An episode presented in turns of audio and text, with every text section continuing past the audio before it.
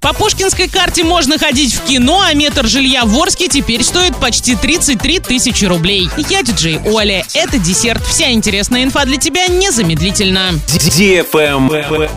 News. В Орске утвердили среднюю стоимость одного квадратного метра жилья на первый квартал этого года. Она будет составлять 32 892 рубля. Для сравнения, в последнем квартале 2020 года стоимость одного квадратного метра жилплощади в Орске была определена на уровне 26 тысяч 526 рублей, то есть меньше примерно на 20%. Жилье дорожает по всей стране. В этом году рост цен по прогнозам специалистов продолжится. В первую очередь дорожают новостройки. Это обусловлено подорожанием стройматериалов и нехваткой рабочей силы. А вслед за этим поднимаются цены и на вторичное жилье. Лайк.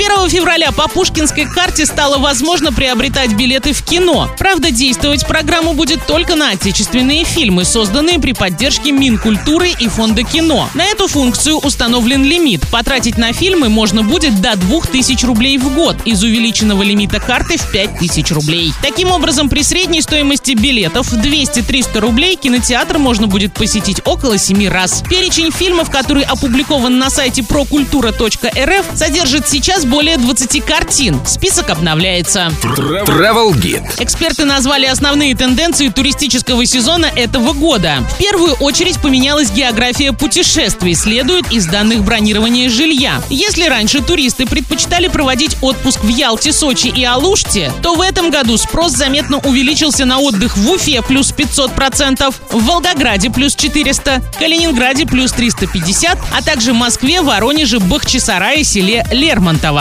Кроме того, начал постепенно уходить в прошлое отдых в частном секторе. На смену ему приходят концептуальные и тематические отели с дизайнерскими интерьерами. Также эксперты обратили внимание, что владельцы объектов размещения стараются быть гибкими, чтобы оставаться на плаву. Все чаще их гостями становятся удаленщики, новый тип туристов. Что касается цен, отдых подорожал на 5% по сравнению с прошлым годом. В среднем путешественники бронируют отели за 5400 рублей в сутки. На этом все с новой порцией десерта специально для тебя. Буду уже очень скоро.